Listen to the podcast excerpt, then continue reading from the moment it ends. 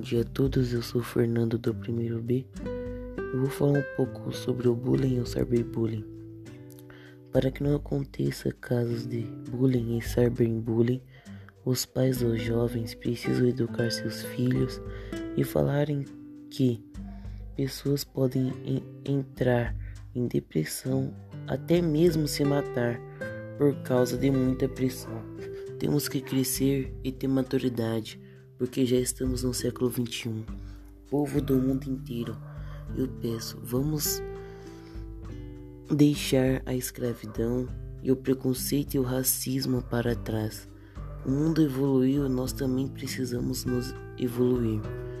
Temos que nos colocar no lugar do próximo e pensar e agir com maturidade e sabedoria ao combate do bullying e cyberbullying.